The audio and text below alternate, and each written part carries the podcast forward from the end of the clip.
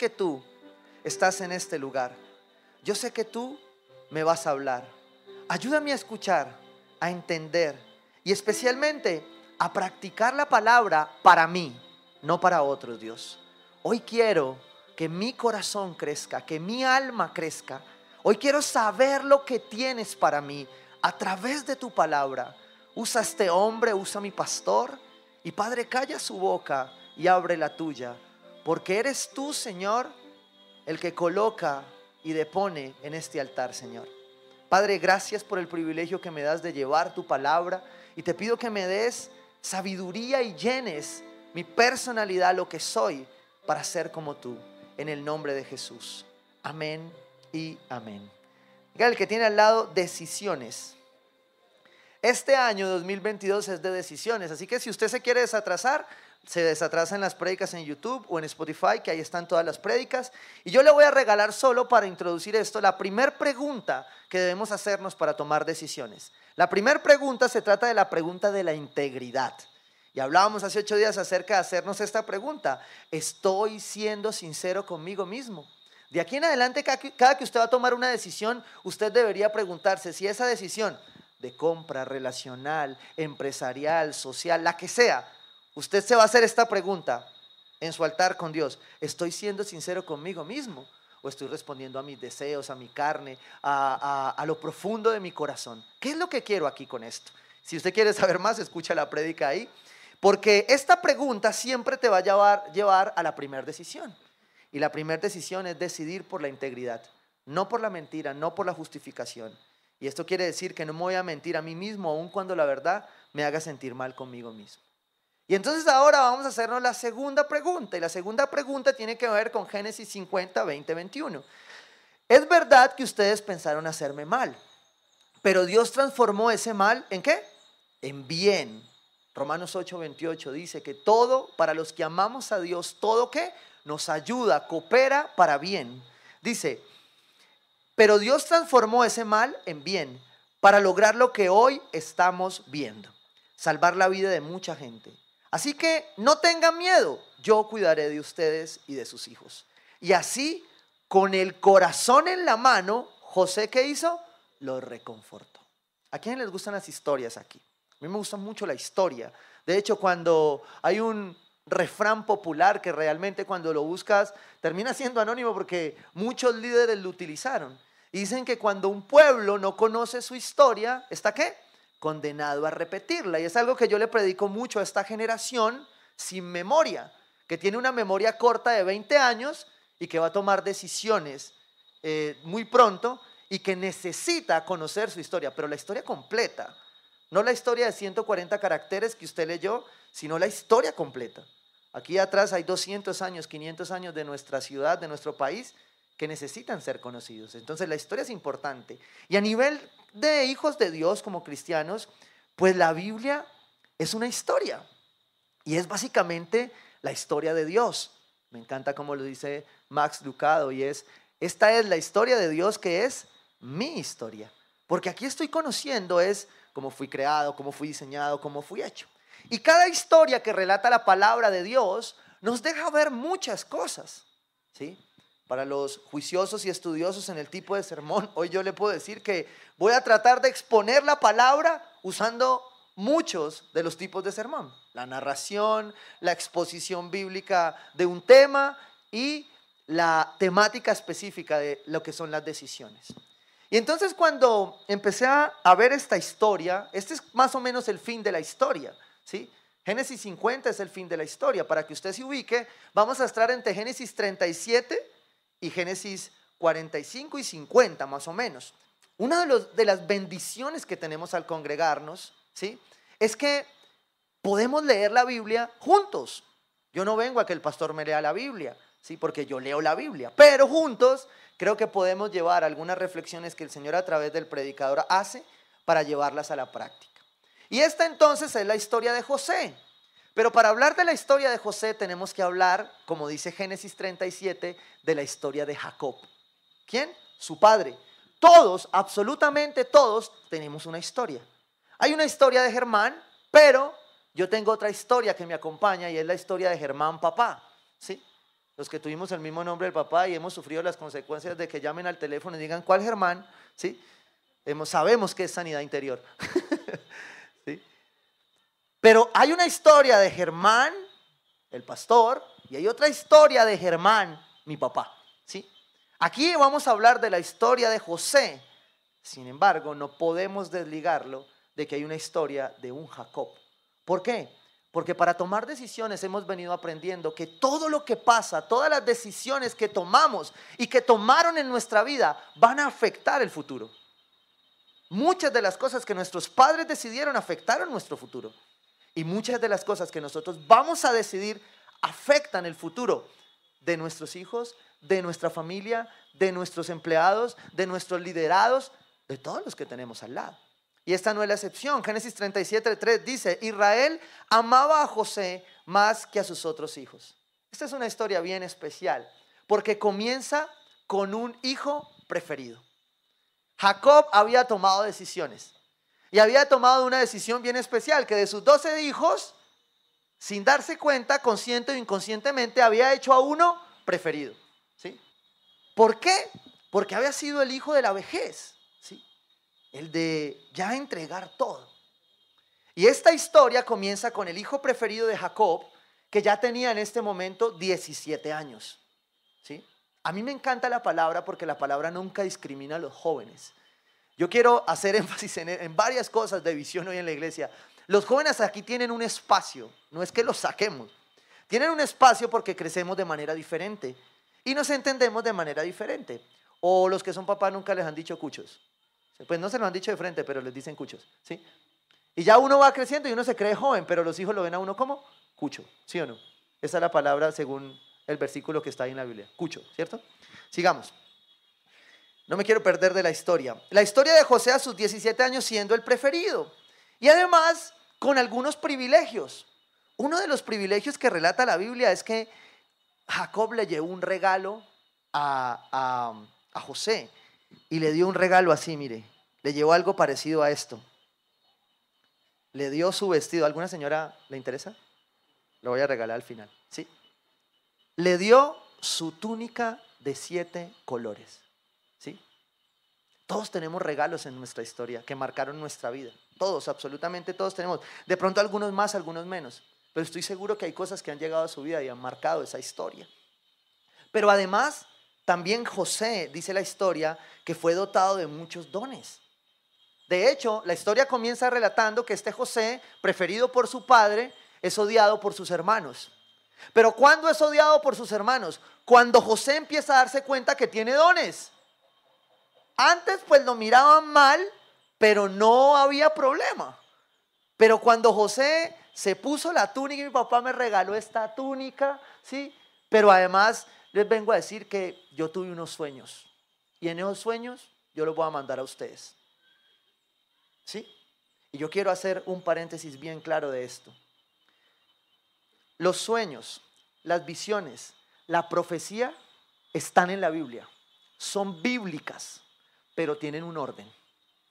Si usted se pone a usar los sueños, la profecía, las visiones, por fuera de la palabra de Dios y en desorden, sin sujeción a una autoridad, sin temor de Dios, sin sujetar eso, esa profecía, esa visión y ese sueño a la oración, yo le voy a decir algo, usted se va a meter en problemas. ¿Sí? Porque todos estos son herramientas, dones dados por Dios para edificar la iglesia, no para conseguir novio. Me explico. Hoy Insisto, yo creo que esto se los he dicho 50 mil veces este año ya. Estamos frente a la generación más informada de toda la historia de la humanidad. Porque a un clic, a un, a, un googlear, ya tengo lo que yo quisiera saber, aparentemente, ¿no? ¿Sí? Y entonces hoy también tenemos acceso no solo a lo bueno, sino a lo malo. Y también tenemos acceso a tanta información que podemos confundirnos. ¿Por qué? Porque cada ministerio, cada iglesia local, cada llamado tiene un propósito. Entonces, si usted intenta hoy plantarse, crecer, llegar a una visión, construir una buena historia de su vida, Yo le tengo que decir hoy que tiene que cuidarse y asentar a la palabra de Dios todo aquello que lee, escucha y ve. Porque todo lo que usted lee, escucha y ve, lo forma o lo deforma. Entonces, si usted no va a la palabra a hacer un filtro, ¿ya? Usted va siempre a tener una, puede tener una confusión si usted sigue oyendo y escuchando todo. Porque en estos dones, especialmente en los sueños, en la visión y en la profecía, siempre ha habido algo de supersticioso en nuestros corazones. Y la superstición nos puede llevar a cambiar el don, una bendición de Dios, en brujería, hechicería u ocultismo. Y me puedo confundir. Los que venimos de una raíz de formación católica sabemos qué significa mezclar. La palabra mezclar en la palabra es llamada como sincretismo, ¿sí? que es la mezcla de todo. Y me llamó mucho la atención, no alcancé a poner la foto ahí, que en estos días fui a una ferretería, estaba esperando y había una virgencita así que alumbraba y al lado de la virgencita estaba el gatico cuidándola. Y yo dije, ve, qué interesante, ¿no? Con cara uno y con sello el otro. Bueno, la iglesia también puede confundirse y es por eso que Pablo advierte tanto acerca del orden en la iglesia. Y yo quiero hacer una exhortación al orden con respecto a esto. Los dones de Dios han sido dados, la visión, los sueños, la profecía, pero han sido dados para sujetarse en torno a la palabra de Dios, a la autoridad y al temor de Dios para obrarlos. Y sirven para edificar y jamás para dañar. ¿sí? Seguramente en algunos momentos van a servir para advertir y por eso deben sujetarse al orden. Bueno, José tenía 17 años y había aprendido un don, se estaba dando cuenta que Dios le hablaba a través de los sueños. Pero pues como tenía 17 años, se fue a contarle de chicanero a los hermanos y les dijo, vea, yo tengo unos sueños. Y entonces los hermanos le dijeron, este, parte que él preferido, entonces ahora nos van a ir a decir que, que, que nos va a mandar, pues. Entonces ahorita le vamos a hacer algo. Y ahí los hermanos, malos hermanos, deciden darle tumbis. Se lo van a bajar literalmente.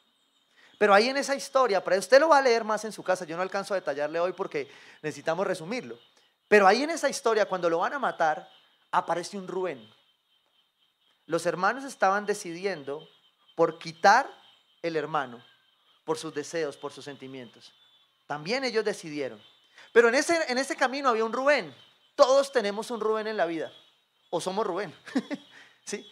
Que sabemos que la decisión que se está tomando al lado está mal la acompañamos y la suavizamos. Entonces Rubén dijo, no, pero pues igual es nuestro hermano, no lo matemos, metámoslo a un hueco. Que en ese hueco va muriendo despacio, ¿sí?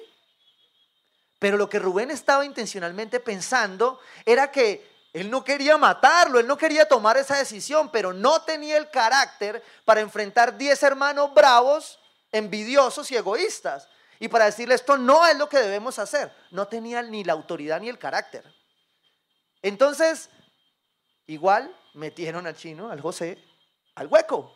Y cuando lo meten al hueco, se van y Rubén dice, yo ahora vuelvo y lo saco. Para que no vaya a morir, porque mato a mi papá. ¿Sí? ¿Cómo voy a matar el niño de la casa? Y resulta que se va, dice la historia, usted la sigue ahí en la palabra, dice la historia que se van y en el camino, uno de los mayores dice, pues ya no lo matamos, vendámoslo. ¿Sí? Tiempos de esclavitud. Y determinan entonces vender el pelado. Y venden a José. Y quiero que usted se empiece a poner ahora en esta historia en la vida de José. ¿Qué está viviendo José? ¿Qué le está pasando a José para empezar, ¿sí? a tomar decisiones? ¿Cómo creen que José va a tomar decisiones diferentes. ¿Qué va a empezar a pasar en la vida de José? Porque José puede levantarse, salirse de ese hueco, lo venden, se lo llevan a otro, otra nación donde, donde iba el viaje. Y José podía llegar allá diciendo, mis hermanos unos desgraciados, me voy a vengar. ¿Sí? Como muchos de nosotros tal vez vive la historia, quejándose de la historia pasada. ¿Sí? Pero José no tomó esa decisión sino que llegó y dijo, ya por lo menos me sacaron del hueco. ¿Ahora qué hago? Pues vamos a ponerle ganas y actitud a esta esclavitud. ¿No está entendiendo lo que está meditando Josué ahí? Eh, perdón, José. Yo que yo me estoy esclavo, es tiempo de llorar. Y José dice, No, al contrario, en medio de lo malo, Dios dispone lo bueno. Y dice que sale de ahí, Génesis 39, 6. Por esto Potifar dejó todo a cargo de José y tan solo se preocupaba por lo que tenía que comer. José tenía muy buen físico y era muy atractivo. ¡Wow! José había decidido llegar, ser esclavo, pero ser el mejor esclavo. Lo metieron preso, decidió ser el mejor preso y Dios que volvió a levantar ahí sus dones. Porque toda historia, ¿sí? Involucra dones, involucra cosas que Dios regala, que a veces no sabemos usar, que a veces nuestro orgullo, nuestro ego, nuestras malas decisiones las usan mal. O a veces lo que Dios necesita que pase en nuestra vida, pasa, para que nosotros podamos ¿qué? aprender. Pero este José había entendido que lamentarse no servía para nada a la hora de construir una buena y una nueva historia. Entonces había decidido ser el mejor esclavo. Y llegó, y aquí se levantó otro de sus atributos, ¿sí? José era como los que estamos acá, era buen mozo. Se levantaba temprano, se bañaba y quedaba bonito, ¿sí? José dice que tenía muy buen físico y era muy atractivo. Lo que podía ser una ventaja se convirtió ahora en su nueva parte del proceso, en su nueva parte de la historia. Ya lo sé. Está como bueno el pelado y le ofrece, escuche esto, la historia dice que ella primero le ofrece. Génesis 39, 9 dice, en esta casa no hay nadie más importante que yo. Mi patrón no me ha negado nada, excepto, excepto meterme con usted, que es su esposa. ¿Cómo podría yo cometer tal maldad y, pegar así, y pecar así contra Dios? La mujer le ofreció, le dijo, oye, estamos aquí, yo solo, tú solo, tocó. Pero José dice, espérate, ya me fui a un hueco, ya me hicieron esclavo. Señora, no me va a hacer esto. Yo no quiero sufrir más. José tuvo la oportunidad de decidir. José, José, tomó otra decisión, pero tomó una decisión, como es muy común ahora escucharlo, tomó una decisión contra cultura en contra de todo lo que cualquier hombre hubiese decidido. Todos los hombres, bueno, los hombres y las mujeres, traemos historia. Les hablé la historia de Jacob, ¿sí o no? Ese mi papá. Y muchos de nosotros estamos tomando decisiones hoy por esa historia. Siempre que tengo una pareja enfrente, les pregunto, ¿cuál historia quieren repetir? ¿La que usted trae atrás o la que usted trae atrás? Y la verdad es que el 99% de las personas responde ninguna de las anteriores. Y me hice esa pregunta hacia mí en, esta, en este sermón. Mis hijos están viendo en mí una historia que quieren repetir. Y yo creo que eso debería cambiar nuestra forma de tomar decisiones. Porque en el camino las vamos a recordar. José tomó decisiones diferentes. Y tomó una decisión donde el mundo habría hecho otra cosa, pero él decidió algo distinto decidió ir contra cultura. Decidió ir contra su carne. Decidió ir contra lo que él sentía, contra sus ganas. Porque vamos a ser honestos. La palabra dice que Josué era pinta. Y las mujeres del faraón y de sus súbditos no podían ser feas, eran escogidas. O sea que tentación había. Usted y yo vamos a pasar por tentaciones. Puede que no necesariamente esta, pero las vamos a pasar. Cómo decidas frente a la tentación va a escribir parte de tu historia. Va a definirlo, es lo que dice la palabra de Dios acá. Entonces José decidió diferente a su naturaleza humana, ¿sí? ¿Y qué hizo? Se arrodilló, dijo, espere, yo oro, voy a ayunar, ¿sí? Yo como que tengo ganas, pero espéreme. ¿Qué hizo José? Corrió, José no se puso a contemplar la tentación. Porque hay momentos donde usted no puede pensar, sino correr, huir, porque no va a salir nada bueno. Y José decidió asumir la consecuencia de una decisión contra cultura. Todos nosotros nos vamos a enfrentar hoy en medio de la persecución a tomar decisiones contra cultura. Mire, yo soy un respetuoso, voy a aclararlo. Yo me vacuné por convicción, porque lo que no se hace por convicción es pecado. Pero respeto profundamente a aquellos que no lo decidieron hacer. Por las razones que tengan, lo único que siempre les digo es, si lo hiciste por convicción, allá tú y Dios. Porque eso es lo que dice mi Biblia. ¿Sí? Pero de ambas tendremos que dar cuentas. Pero esas decisiones tienen un costo. Yo, a mí me duele llegar a un sitio a que me pidan un carnet. Me duele. Y yo estoy vacunado. Pero me duele. ¿Por qué? Porque va en contra de mi libertad. Porque no debería ser así. Pero quienes han tomado esa decisión, tomaron una decisión contra cultura a raíz de su convicción. Y la respeto profundamente. ¿Sí? Ahora, soy honesto. El día que me digan como pastor en la iglesia que lo tengo que pedir, me van a visitar a la Guandoca. Bueno, a la cárcel que llaman. Porque no lo haré va en contra de mis principios. Porque la iglesia tiene que ser libre. Cristo nos dio esa libertad. Amén. Bueno, cierro paréntesis, son comerciales. José tomó su decisión. ¿Y qué consecuencia tuvo? Dos años de cárcel. Porque cuando usted decide contra cultura, muchas veces usted va a tener que perder. Cuando usted decide decirle a un hombre, oye, ¿quieres salir conmigo en santidad? Cero. Pues vas a tener que pagar un precio. Cuando tú decides decirle al mundo, no es como tú lo haces, es con las cuentas claras, íntegras, con las balanzas justas, pues vas a tener que pagar un precio. Muchas veces ese precio se va a tener que pagar, como decía la historia de don Germán, con plata, pero muchas veces se va a tener que pagar con dolor y con sangre. Es la ley de la vida. Y José tomó una decisión clara.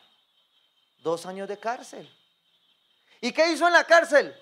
Lo mismo que hizo en el pozo y lo mismo que hizo em, ante la tentación. ¿Qué hizo? Meterle actitud.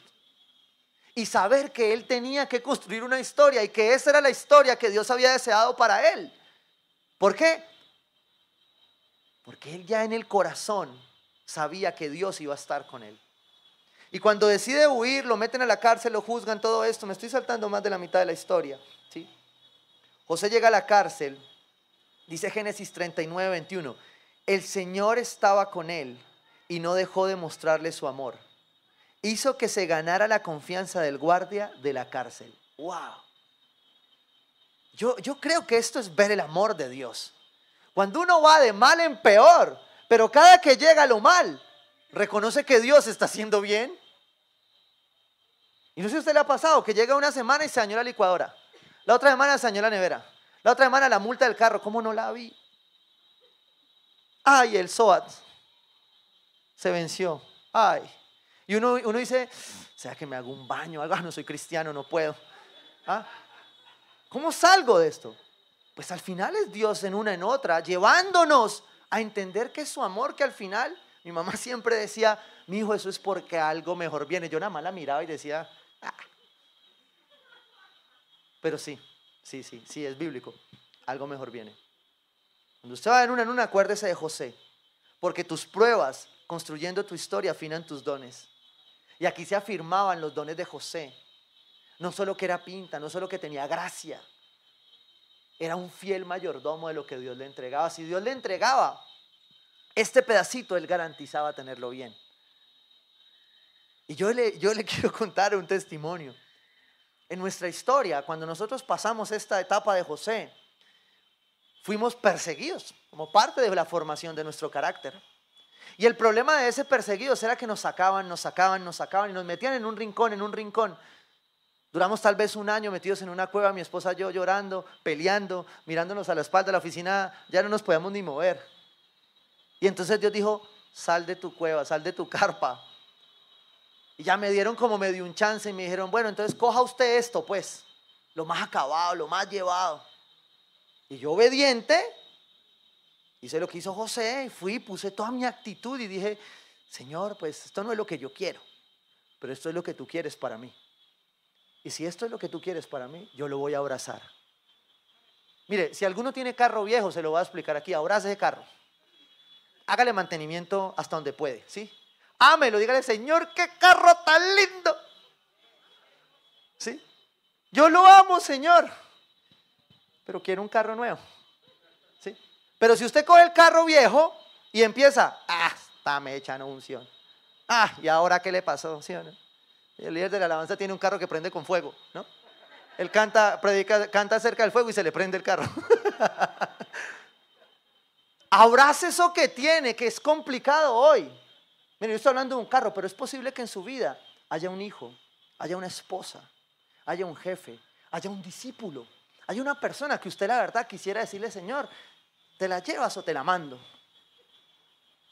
Pero no es esa la actitud. José, José nos enseña en su historia, construyendo su historia, que en las historias de nosotros tiene que haber un momento, abrazar aquello que no es tan perfecto como nosotros quisiéramos, pero que va a ser como Él quiere para nuestras vidas. Eso dice la historia de José. Dice ahí que Él afinó sus dones. Apareció otra vez la interpretación de sueños. Y aquí mire cómo cambia la cosa. Ahí en Génesis 40, usted se va a dar cuenta que José ya había madurado. Ya había empezado, ya había pasado los 17. Yo creo que ya debería tener por lo menos 24, 25. Y ya había madurado un poco. Y de pronto cuando llegó el sueño, dijo, si usted mira ahí, lee la respuesta, dice que cuando le dicen que tuvieron un sueño, él responde ya ahora diciendo, la interpretación de los sueños depende de quién? De Dios. ¡Wow! La palabra es todo. Porque al final allí me deja ver que los sueños son de Dios, le pertenecen a Dios y es Él quien da la interpretación no una bola ni un oráculo. Imagina, ay Señor, yo me soñé que me soñé con la mujer de mi vida. ¿Sí? Llega el muchacho aquí. Y hoy voy a ir a la iglesia porque el Señor me mostró que la señora iba a ir a la iglesia. Y él se sienta acá, ¿no? Yo se para aquí a la varita y yo lo veo que alaba y mira, alaba y mira. A ver quién baja por esa rampa. Porque el Señor en el sueño le dijo, va a ir de blusa roja. Y él llega y mira, y nadie de blusa roja, y en esa llega la señora de 95 años. Y él dice, uy, pero señor, yo la pedí más bajita. ¿Sí me entienden de qué les estoy hablando? La interpretación, los sueños son de Dios, pero obedecen a lo que Dios quiere en el propósito de mi vida a través de la palabra. No hay visión, no hay sueño, no hay profecía que no se sujete a la palabra.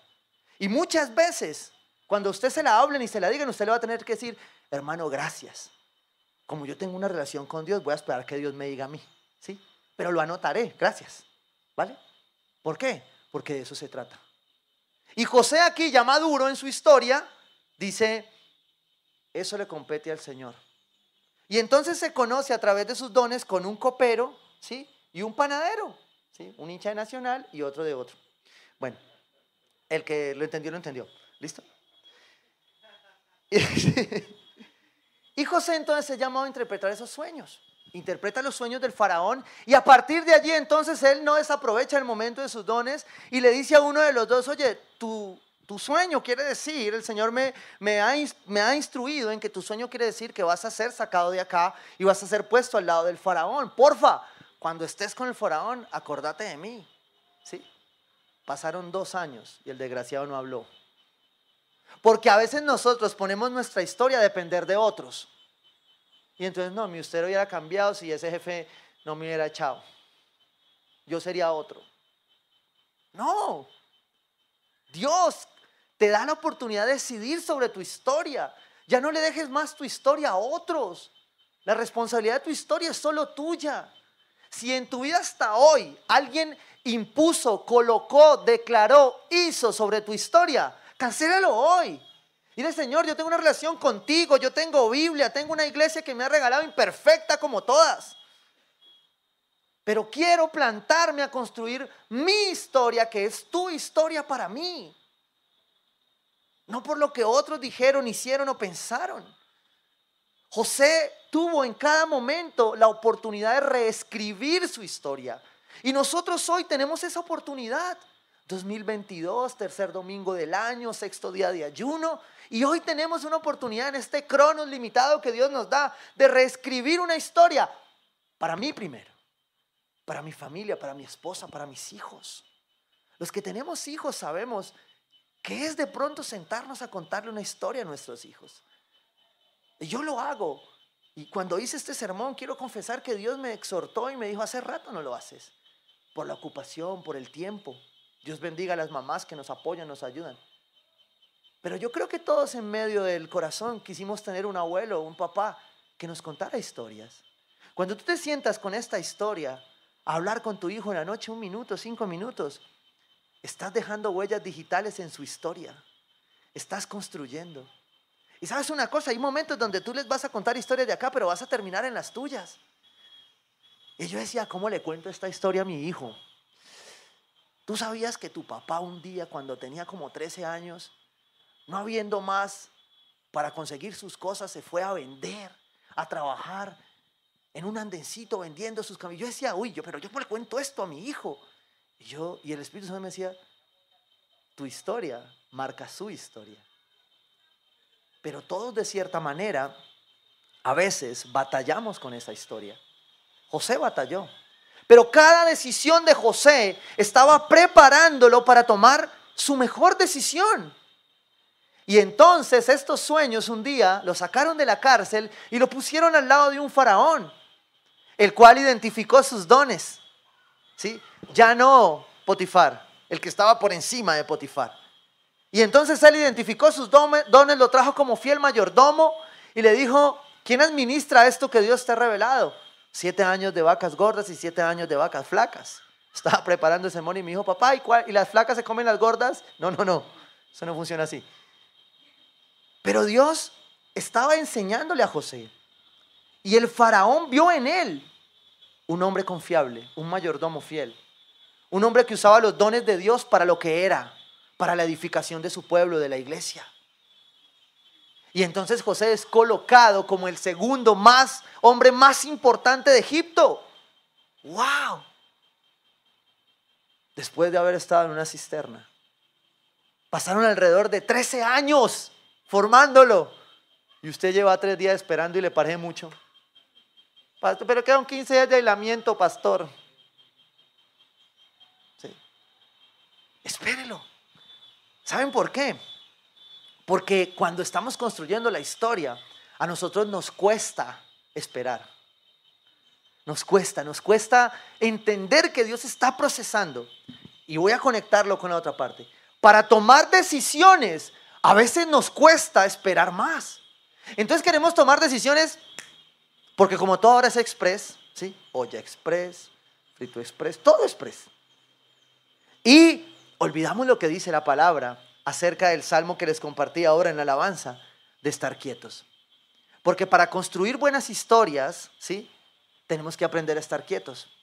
Para tomar buenas decisiones a partir de buenas historias construidas, tenemos que aprender a estar quietos y reconocer que Él es Dios. Porque si no, no vamos a poder decidir cuando llegue el momento cumbre. Después de que es colocado rey, pasan los siete años de las vacas gordas y él administra toda eh, la alimentación de Egipto. Vienen siete años de vacas flacas. Y en esos siete años de vacas flacas viene la decisión más trascendental de la vida de José en su historia. Y es decidir qué va a hacer con los hermanos malvados que un día lo metieron a un hueco. Y como usted y como yo hemos tenido personas que nos hicieron daño y un día se van a atravesar en el camino y vamos a tener que decidir qué hacer de nuestra historia. Es posible que todos, todos acá, tú, yo, tengamos historias que no, no quisiéramos contar. Es más, te voy a decir esto con toda honestidad. Todos tenemos historias que son medio ocultas, que ni siquiera las personas que creemos, que queremos, amamos, las conocen porque no son dignas de ser contadas. Pero Dios que escucha todas tus historias, que escucha la de José, que conoció la historia de José, que delineó la historia de José, te dice hoy, hoy ya no hay más tiempo de historias ocultas. Hoy es tiempo de reconstruir tu historia a partir de una nueva historia. Y la de José nos muestra que en el momento preciso él optó por hacerse claramente esta pregunta. La segunda pregunta de, un hijo de Dios que toma buenas decisiones. La pregunta del legado. La pregunta de qué historia quieres relatar para ti. ¿Qué historia quieres que los otros cuenten acerca de ti? El jueves despedimos una sierva de esta iglesia, la esposa de nuestro líder de staff.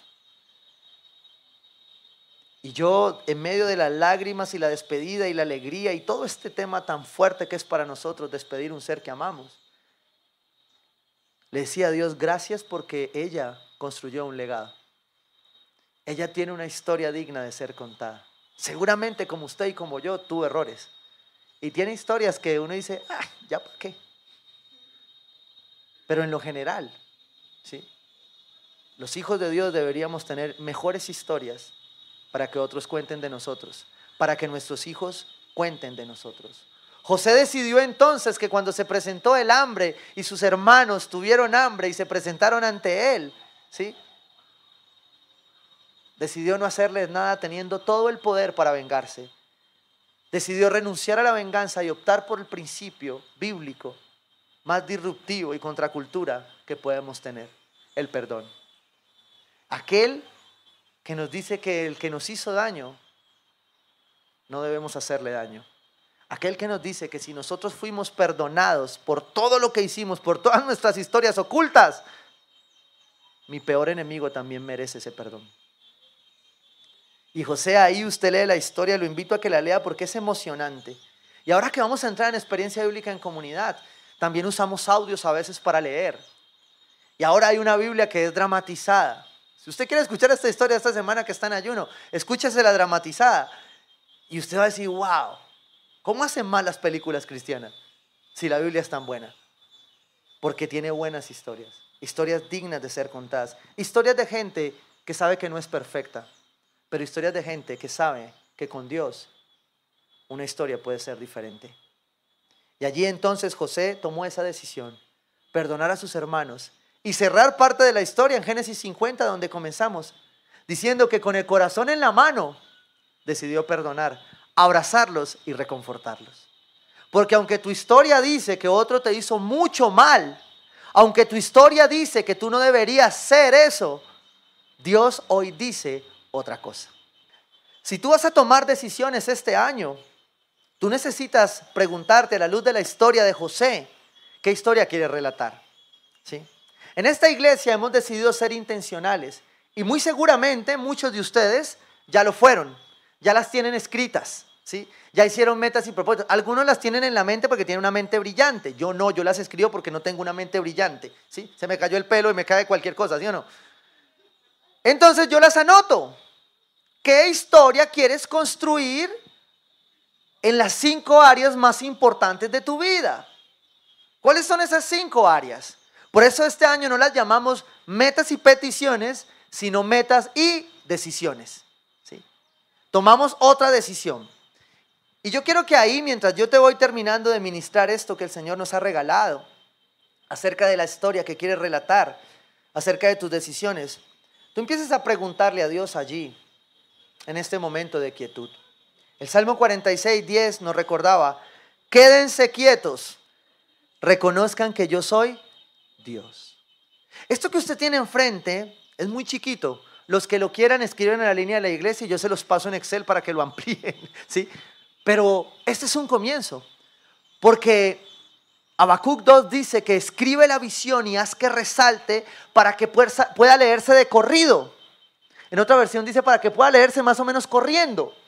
Lo que quiere decir ese texto bíblico es que tú debes escribir la visión para que cuando vayas en el camino la mires y te recuerde que esa es la visión. Pero hay familias, hay hombres, hay mujeres que no tienen visión. Y cuando tú no escribes tus metas, tus propósitos, cualquier viento de astucia, como dice Pablo en Efesios, te distrae. Y te distrae del propósito que Dios tenía para ti. José no entendía su sueño a los 17 años. Pero José sabía que tenía un propósito. Y José con su actitud, sus dones, sus talentos, con lo que Dios le dio, se esforzó siempre para ir a ese propósito. Porque sabía que Dios estaba con él. Y en estas cinco áreas, una persona define cómo quiere caminar en metas y propósitos. Y una persona define qué decisiones va a tomar en torno a ellas. Dios te ha traído a esta iglesia para que construyas algo nuevo. Dios te ha traído a este lugar, te ha pasado por este lugar, tal vez de oídas, conectado en una transmisión, para que tú sepas que aún hay mucho por construir. Y que este es el año de construir en tierra nueva, en tu casa. Hazte la pregunta, en tus decisiones. Hazte la pregunta en cada área, ¿qué historia quiero relatar? Quiero relatar en cada área historias dignas de ser contadas. Quiero que otros cuando vean mi área espiritual puedan decir, Él me inspiró, ella me inspiró, esa familia hizo algo en mi vida. Y que esa historia te lleve a reflexionar si verdaderamente estás quieto, si tienes historias ocultas que ya es tiempo de dejar afuera, de dejar atrás y hacer algo nuevo.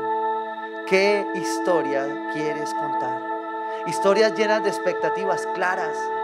Miren, hay parejas que están tomando decisiones sin expectativas claras, sin metas claras.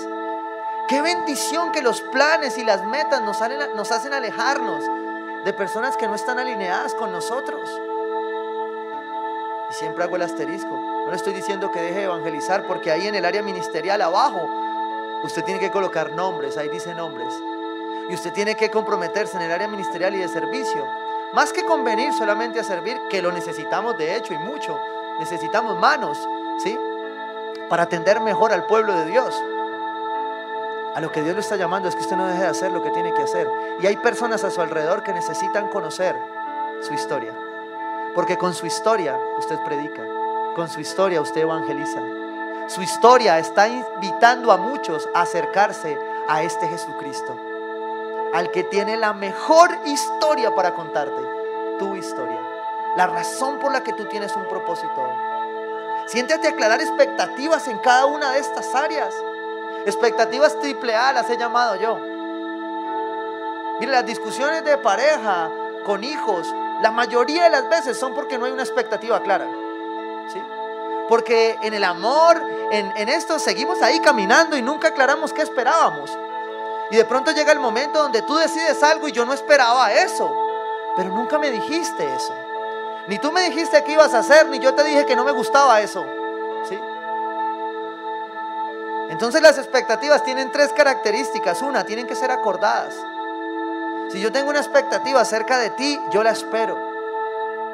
Aleja, yo tengo como expectativa que tú sigas siendo una hija de Dios y tus decisiones sean guiadas por la palabra de Dios. Aleja ya sabe qué expectativa tengo yo de ella. Mañana, si Aleja toma una decisión por fuera de esas expectativas, yo tengo autoridad para llamarle y decirle, Alejita, venga yo la quiero mucho, pero la decisión que estás tomando está por fuera de la palabra de Dios. Expectativas acordadas. Las acordamos los dos, nos las expresamos. ¿Sí? Expectativas anunciadas. Los dos sabemos qué espera. Me llama y dice, sí, pastor. Gracias por contarme su expectativa. Yo espero que usted esté conmigo en las buenas y en las malas porque yo no soy perfecta. Y quiero que me ayudes a tomar esas mejores decisiones. Va para esa. Nos anunciamos la expectativa. Perdón que te coja ejemplo. y lo tercero es que tiene que ser una expectativa accesible o asequible. Tiene que poderse cumplir. Si mi esposa me dice, mira, yo espero que todos los días me traigas un ramo de rosas. Yo le digo expectativa no posible por el presupuesto. ¿Sí? Pero yo me voy a comportar como ramo de rosas todos los días. Ella me dice, no, no me convence. Negocio. Pero acuerdo la expectativa, la anuncio y veo que es posible. Y cuando eso se anuncia así, el diablo no te va a desenfocar. Porque además tú tienes una visión este año. Porque cuando tú estableces metas, no permites que otros tomen decisiones por ti, sino que tú ya sabes que con Dios la tomaste. Quédese quieto, tómese una horita, media horita con su Biblia, con estas peticiones y escriba. Eso es intencional. Yo no escribo mucho, pastor. Yo las guardo en la memoria. Dios te bendiga, siervo. El siervo de la memoria perfecta. Los que sufrimos de la memoria, pues anotemos, ¿sí o no? Las metas, poner metas, planes, peticiones, aparte de ayudarte a construir una historia, te hacen soñar. Vale la pena construir metas. Tal vez te dijeron, no, ahorita ni para qué metas con COVID, eso todo lo desbarata. Ni el COVID desbarata las metas y los planes de Dios. Ni nadie, ni un gobernador, ni nadie. Él las va a cumplir. Diferencia ahí una meta de un sueño. ¿Cómo se diferencia una meta de un sueño? Un sueño es el que viene a tu mente, a tu corazón. Ay, yo sueño con esto, ¿cierto? ¿Cuándo? Ah, no sé, cuando Dios quiera. ¿Y qué estás haciendo para Él? No, por ahora pensar. Una meta es un sueño que se convierte en fecha, en acciones y en decisiones que te llevan a cumplir tus sueños. José fue un hombre de metas claras y llegó a ser el segundo hombre más importante de Egipto. Porque José tenía metas, decisiones que construían una nueva historia, una historia que agradaba a Dios. Y esa segunda pregunta te debe llevar a la segunda decisión de este año, a la decisión del legado, a decidir construir una historia para ti, para tus hijos, para tu familia, para tus padres, de una manera diferente. Cuando usted va a tomar una decisión, cualquiera que sea, y usted se pregunta cómo afecta eso a su historia, yo estoy seguro que usted va a tomar mejores decisiones. Pero no me puedo ir de aquí sin garantizar que tú tomes la mejor decisión. Y esta decisión tiene que ver con una palabra de esas raras que uno se rebusca a veces, que se llama convergencia. La convergencia es esto de lo que les he venido a hablar, que no sabía que se llamaba así, pero que tiene que ver con unir los puntos de la manera adecuada. ¿Pudimos armarlo, Gustavo? ¿Sí? Más o menos. Vamos a ver cómo le sale a Gustavo el tema. Santiago 1.12 dice, Dichoso el que resiste la tentación, porque al salir aprobado recibirá la corona de la vida que Dios ha prometido a quienes lo aman.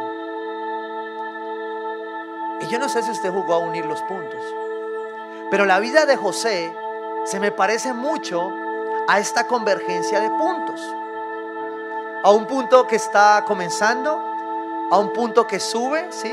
El hijo preferido, pero después a un punto que baja cuando pues esa preferencia lo convierte en un hijo metido a un pozo, pero después se convierte en esclavo, lo sacan del pozo y después se convierte en esclavo y después de volverse esclavo entonces se va donde el, donde el, Potifar y entonces después la tentación lo vuelve a meter a la cárcel y después de la cárcel lo vuelve a los sueños. Y después de los sueños Dios lo baja para que pueda tomar la decisión más importante de su vida con su familia. Restituir, restaurar a su padre, a sus hermanos. Y cierra esto. Santiago 1.12. Dichoso el que resiste la tentación, la tentación, porque al, al unir los puntos de su vida, de su historia, recibirá la corona de vida que Dios ha prometido a quienes lo aman. Y yo quiero para ti que estos planes y estas metas se alineen para recibir la corona de vida. Porque hubo alguien, dice Juan 19:5, que un día usó una corona para que tu convergencia, para que tus altas y tus bajas, tu historia, hoy tenga propósito. Cuando salió Jesús llevaba puestos la corona de espina y el manto de color púrpura. La historia de Jesús relata también un manto. Pero ese manto ya no era de colores. Lo pintaba su sangre por ti y por mí para que tú cuentes una mejor historia. Y Jesús llevaba una corona para que estas metas y peticiones que tú estás escribiendo cobren sentido y propósito para ti. Porque ninguna de estas metas y propósitos sirve si tú no estás anclado a la cruz. Pueden ser cinco coronas o pueden ser cinco papeles. Si tú no entiendes que aquel que murió en la cruz usó una corona para que tú y yo podamos hoy construir una nueva historia en unidad con aquel que la cargó. Dice ahí Juan, cuando salió Jesús llevaba puestos la corona de espinas y el manto de color púrpura. Aquí tienen el hombre, les dijo ese hombre que dio todo en la cruz por ti y por mí. Para que tú y yo este 2022 construyamos en unidad una nueva historia. El 2022 para tierra nueva, para ti que estás en este lugar, que te estás plantando, que estás llegando, es el año de construir. Y vamos a construir en unidad una nueva historia para esta tierra y para tu casa, para tu vida, para tus emociones, para tus finanzas, para tu salud. En el nombre de Jesús. Porque aquel que murió en la cruz ya usó la corona que lo garantiza. Amén. Padre, yo quiero darte gracias por tu palabra que es la verdad. Y quiero pedirte, Espíritu Santo, que reveles a estos corazones en estas metas y decisiones y peticiones. Señor, que este pequeño papel pueda resumir nuestro corazón delante de ti en intimidad. Hoy yo reconozco que tú usaste la corona perfecta y que un día, Señor, tendrás unas coronas preparadas por la historia que decidimos construir, por nuestro, nuestra relación contigo, por nuestros hijos, por nuestra esposa o esposo, por la decisión de serte fiel, así no me guste todo como lo veo. Hoy quiero tomar una decisión absoluta. Tú eres mi Señor, mi Rey. Tú eres el motivo. Y hoy sé que te tengo a ti. Y quiero descansar en que cada área de mi vida será planeada, dirigida y colocada por ti, papá. Te amo, Señor. Y te doy gracias por permitirnos construir una nueva historia en este 2022 para nuestras vidas. En el nombre de Cristo Jesús. Amén y amén.